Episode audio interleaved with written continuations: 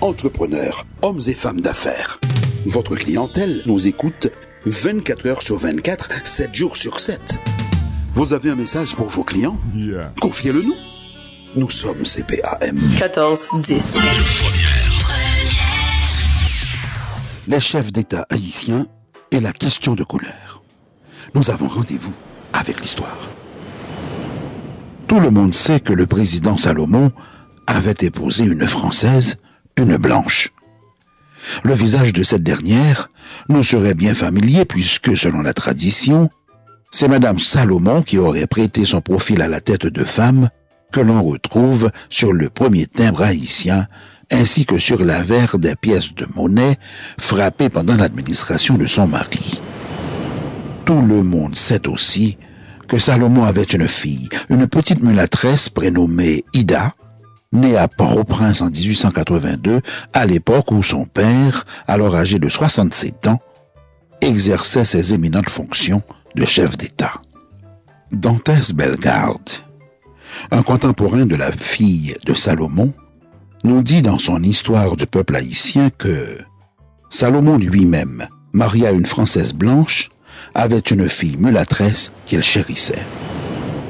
Remarquez comment, très implicitement, Bellegarde laisse entendre ici à son lecteur que la petite Ida serait issue de l'union du couple présidentiel, mais, relisez-le, vous vous apercevrez comment prudemment il se garde bien de l'affirmer.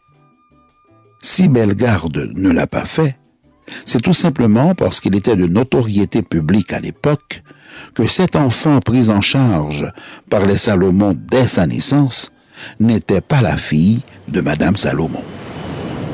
Qui donc alors était la mère de la petite Ida La mère de la petite Ida s'appelait Marie Potier.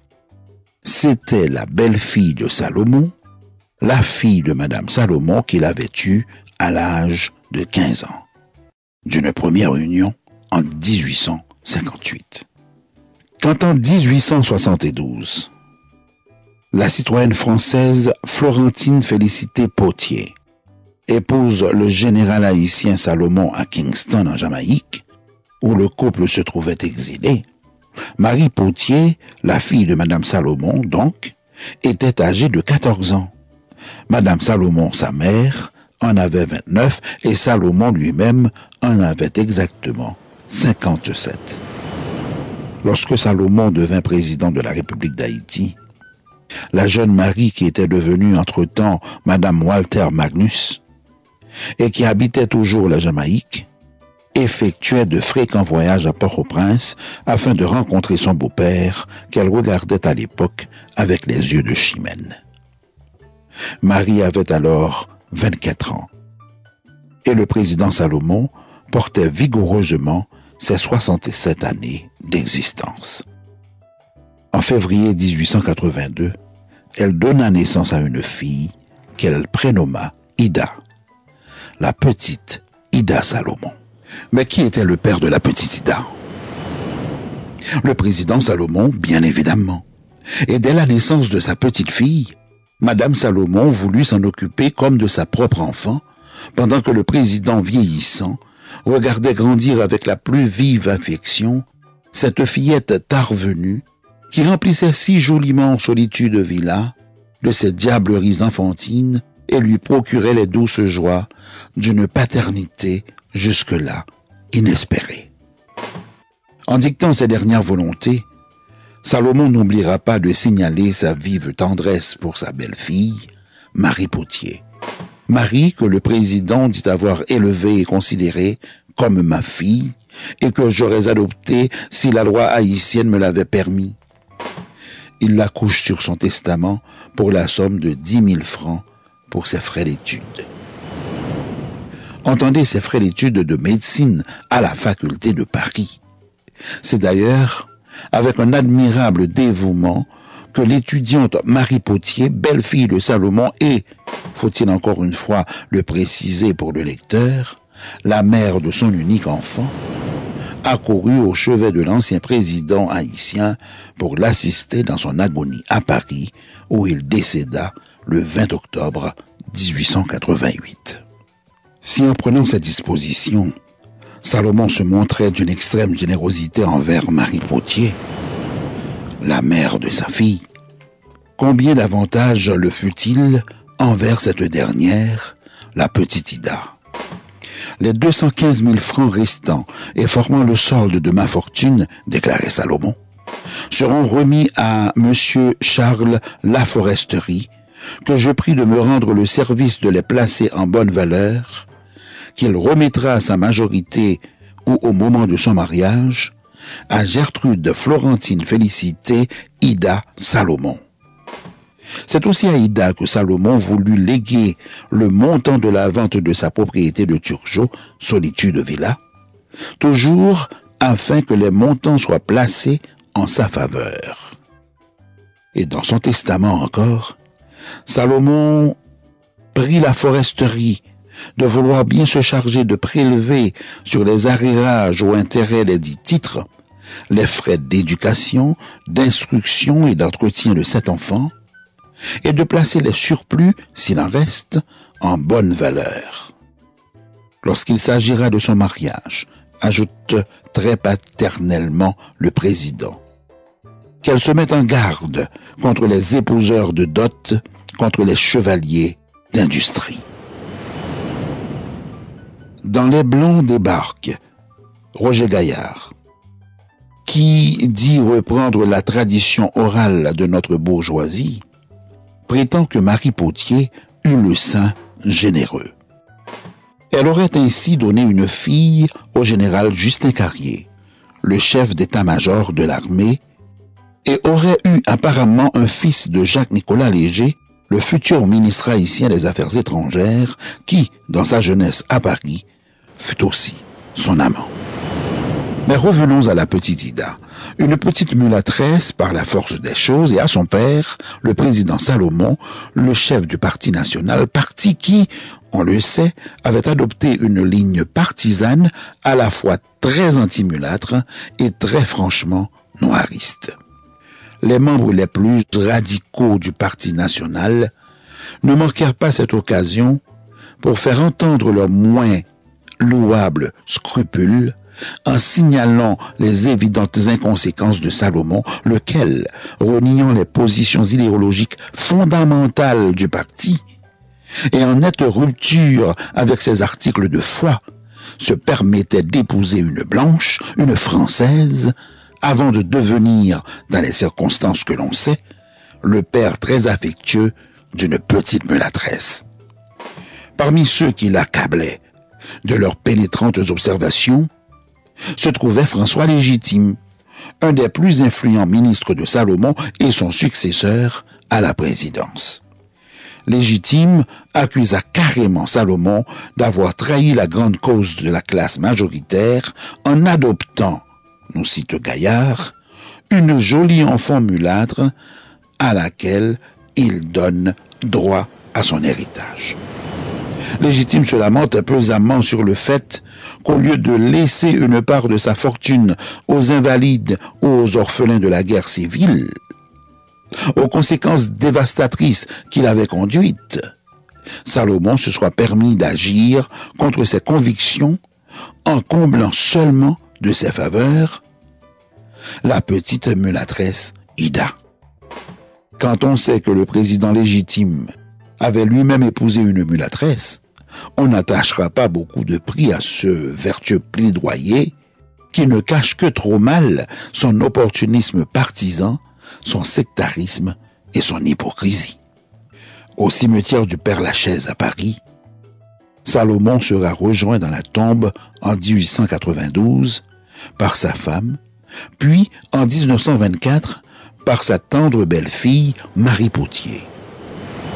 Bien sûr, le lecteur curieux de savoir ce qu'il est advenu de la petite Ida sera sûrement heureux d'apprendre qu'elle vécut toute son existence à Port-au-Prince, où, à deux reprises, elle convola en juste noces.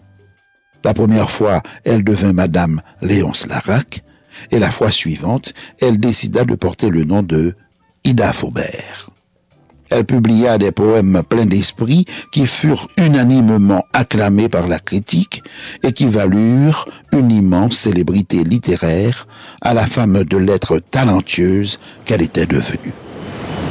Vous l'aurez bien deviné, celle qui sera connue dans la littérature haïtienne comme la poétesse Ida Faubert, la grande Ida Faubert, c'est bel et bien la fille de Salomon, Ida Faubert, mourut à Paris en 1969. Maman Ida, voyez l'école, pour la la prendre. On arrive à l'école là, mais l'école là, maman Ida, maman Ida, voyez l'école, pour la la prendre l'éducation.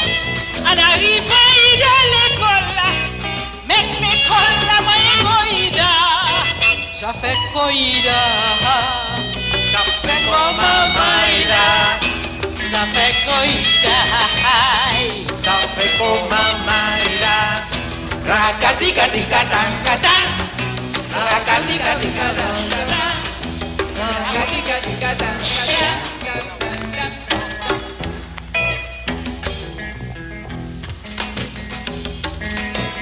Maman Ida, voyez Ida, la caille madame, Félix Bourgeois, pour la prendre les bonnes manières. Chaque soir, Ida dort bien fait. Maman Ida, voyez Ida, la caille madame, Félix Bourgeois, pour la prendre les bonnes manières.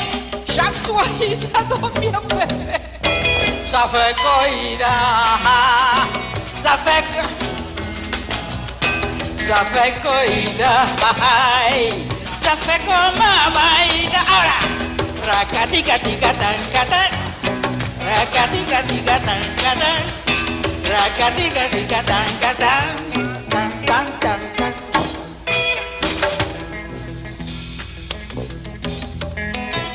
Mamaïda, voyeïda, la caille docteur, une tête fait mal. Après six mois, yo voyeïda. L'hôpital pour qu'elle tourne. Maman Ida, voyez Ida, la caille docteur, pour tête fait mal.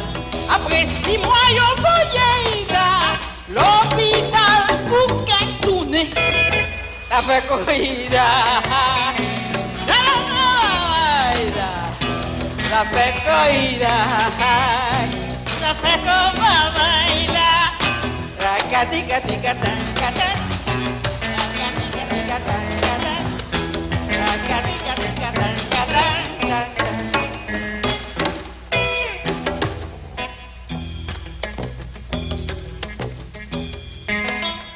Maman Ida, voyez Ida, elle confessait péché fait. Mon père m'a dit, Ida, ma fille, est-ce qu'on compte jouer cache-cache libé? Maman Ida, voyez Ida, elle confessait péché fait. Mon père m'a dit, Ida, ma fille, est-ce qu'on compte jouer cache-cache libé? Ça fait quoi? Ça fait comme Maman Ida. Ça fait coïda, ça fait comme Maïda, Rakatika tika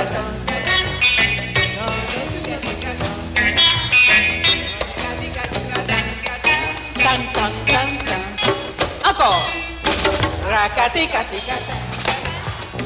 Rakatika tika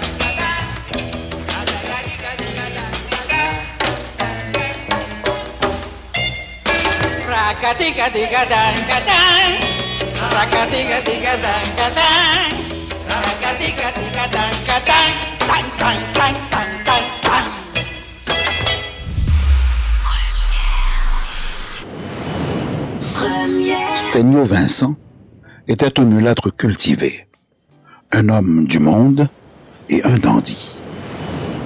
Vincent était un dilettante qui se plaisait dans les salons de la bonne société, où il brillait par sa conversation pétillante d'esprit et de bons mots. C'était un avocat, un petit bourgeois, un honnête fonctionnaire qui n'éprouvait cependant aucune gêne à entretenir les plus solides amitiés dans les milieux populaires du Mort-Natuf ou du Bel Air. Sous la présidence de Nord Alexis, Vincent s'était fait élire magistrat communal de Port-au-Prince et avait laissé dans le petit peuple des quartiers populaires le souvenir d'un administrateur compétent, d'un homme généreux et proche des humbles. Il y avait un populiste qui sommeillait en Vincent. Jamais au cours de sa longue carrière politique, Vincent n'accumula de fortune personnelle. C'était, il va sans dire, un homme désintéressé qui ne chercha pas la réussite sociale et passa la moitié de sa vie dans le plus austère dénuement. Naturellement, au moment de son élection à la présidence, Vincent était le candidat le plus connu et le plus populaire auprès des masses de la capitale. Bien qu'il fût un patriote reconnu, Vincent n'était cependant pas le chef du cartel nationaliste et encore moins le candidat prépondérant de la campagne présidentielle largement dominée par son adversaire mulâtre, Seymour Bradel. Comme ce dernier va prendre la direction de l'opposition parlementaire contre Vincent, le nouveau président se trouva presque condamné à diriger au centre, à composer des gouvernements de coalition nationale. Autrement dit, à composer des gouvernements pondérés, faits d'équilibre politique, certes, mais aussi d'équilibre ethnique. Le mot est sans doute trop fort, mais il veut représenter les savants dosages de couleurs auxquels devait se soumettre Vincent afin de maintenir l'harmonie sociale dans le pays qu'il allait diriger. Le premier cabinet ministériel de Vincent réunissait ses anciens compagnons de route de la longue croisade nationaliste des années 1920. H. Poléus Sanon, Adhémar Auguste, Perceval Touby, Auguste Turnier et le docteur Antoine Victor Carré étaient des politiciens présidentiables qui avaient établi leur réputation dans le combat contre l'occupation américaine. Vincent se séparera bien vite de ces hommes de prestige pour les remplacer par les nouveaux venus en politique à qui il demandera surtout de faire leurs preuves et de se dévouer pour son gouvernement. Tous les chefs d'État haïtiens ont affronté le fameux problème de la couleur et de la rivalité des élites. Henri Christophe pour bien montrer qu'il planait au-dessus de ces divisions, disait souvent qu'il était de couleur verte. Le général Paul Eugène Magloire, qui se voulait l'héritier spirituel du précédent, prétendait dans le cercle de ses amis qu'il était un Italien. Par ses boutades, il voulait signifier que leur fonction les mettait au-dessus des mesquines querelles coloristes qui déchirent les élites nationales. Vincent, qui avait une expérience approfondie des politiciens haïtiens, parce qu'il les avait côtoyés dans l'intimité, saura les manipuler avec une adresse et une ingéniosité peu communes. Vincent était un esprit machiavélique, un intrigant et un cynique qui n'était jamais plus à son aise que dans une atmosphère lourde de secrets de manigance et de complot. Tout naturellement, Vincent ne tardera pas à devenir un, politicien blasé par le pouvoir, un homme que rien ne pouvait surprendre de la nature humaine. Julio Jean-Pierre Audin, le chef de cabinet particulier de Vincent, nous raconte comment, lors d'un remaniement ministériel, il suggéra personnellement au président de nommer Monsieur Leroy Chassing, un vieux fonctionnaire du département des finances et un parfait honnête homme, type Eugène Roy. Le président Vincent m'ordonna de préparer l'arrêté nommant Monsieur Leroy Chassing secrétaire d'État des Finances sans même avoir consulté Leroy Chassing. Il me fallait au moins avoir son acceptation avant d'envoyer l'arrêté au journal officiel et de rendre la nouvelle publique. Devant mes scrupules, le président Vincent, dont les contemporains connaissent l'esprit mordant et son mépris pour la faune politique, me dit dans son créole réputé, Koto Jean Mouet Nègre refusé ministre. Page 101.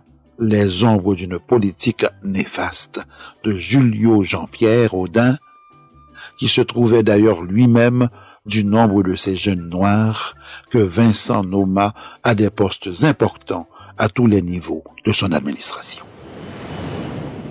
À 30 ans, sans être de famille riche, sans un passé politique, nous dit-il, ma nomination comme chef du cabinet particulier du président, dont je ne fus pas un partisan en 1930, devait provoquer une surprise et des commentaires malicieux et malveillants.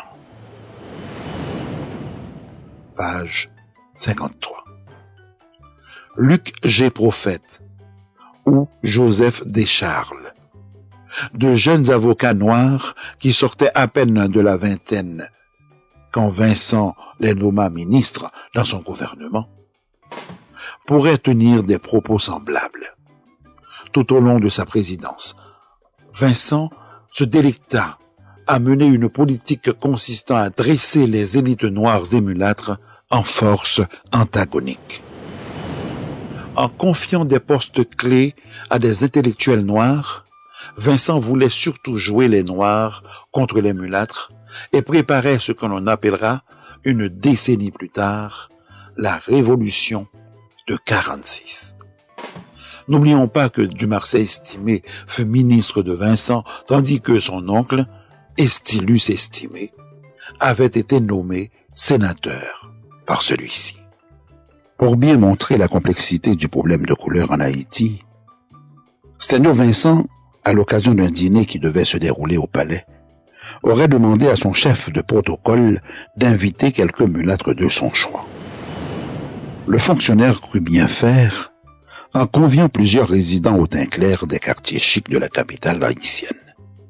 Peu de temps après le fameux dîner, Vincent convoqua le fonctionnaire responsable pour lui adresser des reproches.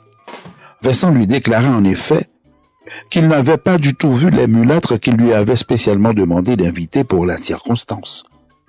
Ce à quoi le fonctionnaire répondit en nommant tout candidement les personnalités à la peau claire qui avaient bel et bien participé au banquet. Vincent de rétorquer alors. L'empalo de Mulat, c'est Zéphirin, Bryce Mars, Timoléon Brutus. À la suite de cet incident, réel ou supposé, on raconte comment, au Gonaïve, plus précisément, lors des préparatifs d'une réception officielle, Vincent recommanda au chef de protocole d'inviter cette fois-ci le plus grand nombre de notables noirs de la localité. Par prudence, le fonctionnaire alla soumettre au président la liste des invités à la peau sombre qu'il avait choisie. Vincent se récria. C'est passé au bon mulâtre pour tes moins. Même si ces anecdotes ne sont pas rigoureusement authentiques, il n'en demeure pas moins qu'elles sont très singulièrement révélatrices du caractère de l'homme et de la politique qu'il mena. Vincent disposait d'un pouvoir considérable et dirigea le pays en véritable dictateur.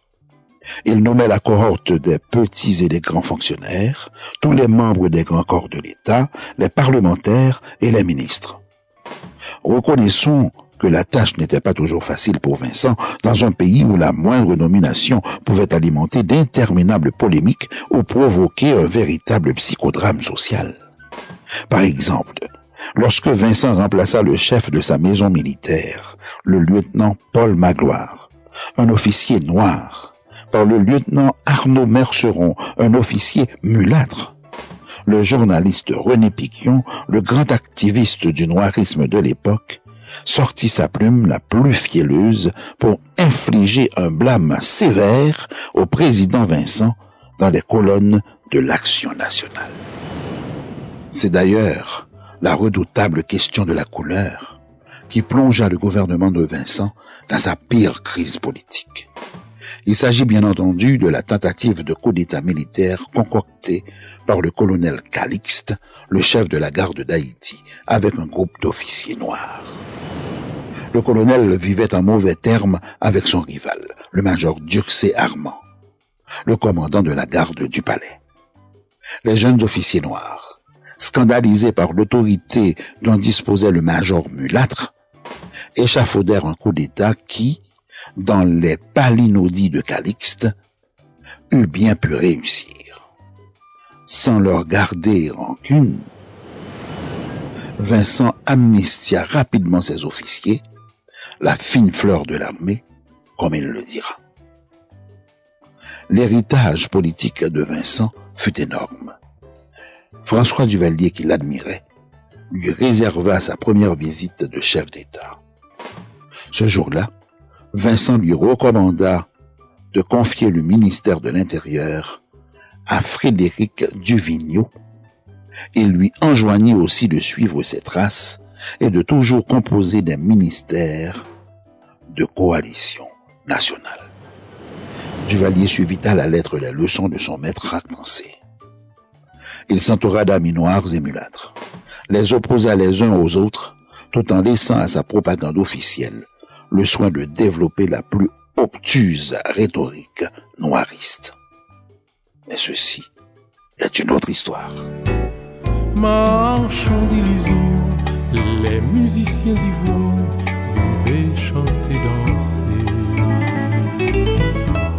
Jusqu'au petit matin, dès que viendra l'aurore, laissez-moi pleurer seul. Marchand d'illusions, buvez, chantez, dansez, jusqu'au petit matin. Dès que viendra l'aurore, laissez-moi pleurer seul, mon grand amour perdu.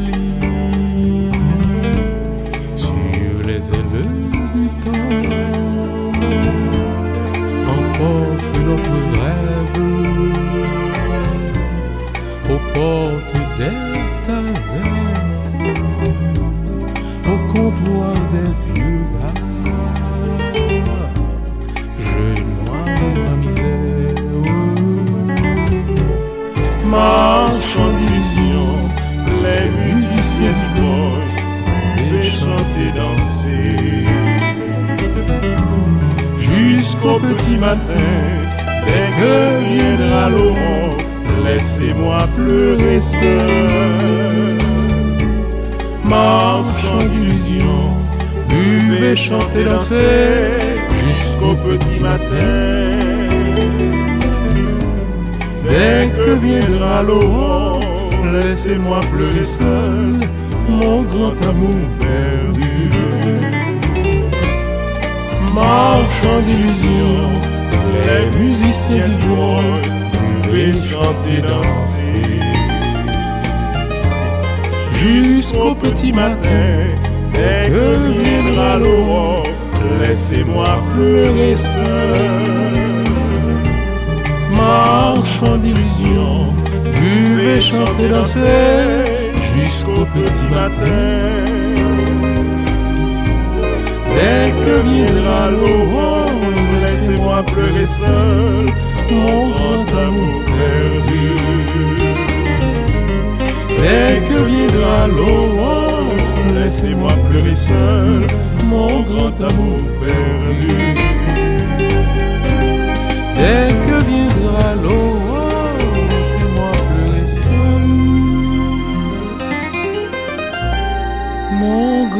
go.